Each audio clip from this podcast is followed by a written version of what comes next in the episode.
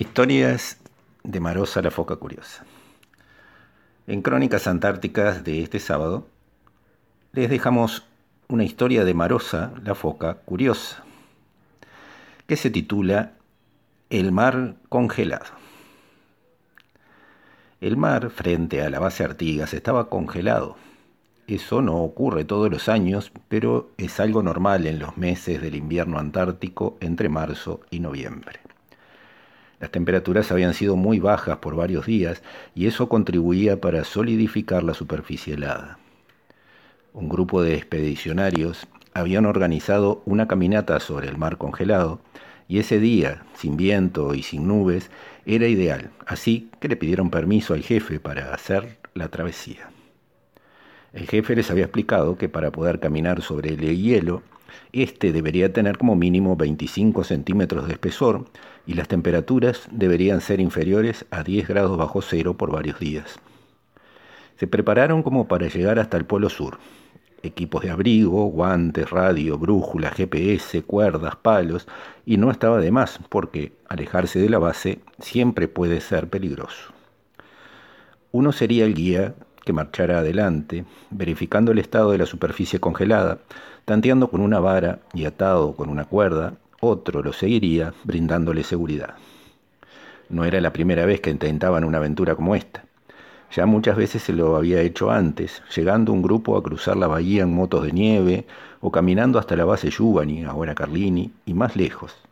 Pero cada vez es diferente y siempre tiene sus riesgos. Cuando estuvieron listos, comenzó la caminata.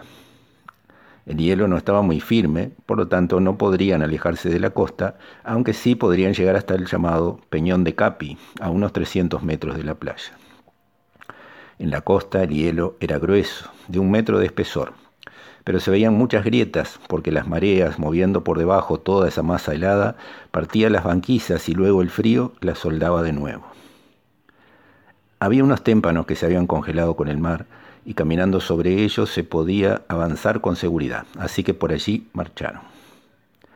Cerca del peñón la superficie era lisa y se percibía agua salada flotando sobre el hielo sin congelarse del todo. Allí era peligroso, por lo que el guía con una varilla de hierro chequeaba la profundidad a cada paso. Llegando al peñón, bien contra las rocas, el hielo se fundía y se hacía agua, Debieron saltar para llegar a la roca sólida y se pudo llegar. Estuvieron un rato allí y cuando volvían encontraron restos fecales de focas. El guía recordó que donde el hielo era más delgado, las focas hacían hoyos para meterse al mar o salir a descansar sobre el hielo. Se acercaron al lugar y efectivamente encontraron un hoyo, el hielo tendría unos 25 centímetros de espesor en ese lugar y era seguro caminar por allí, aunque había que ser precavidos, porque si cayeran por uno de esos hoyos morirían congelados. Estaban comentando eso cuando sintieron una vibración bajo sus pies, un movimiento del agua, un ruido y de pronto una cosa que brotó del agujero y se plantó frente a ellos. Buen susto se llevaron hasta que se dieron cuenta que era Marosa, la foca curiosa, que los había estado acompañando, sumergida bajo el agua, y antes de que volvieran a la playa, los saludaba saliendo por su agujero en el hielo.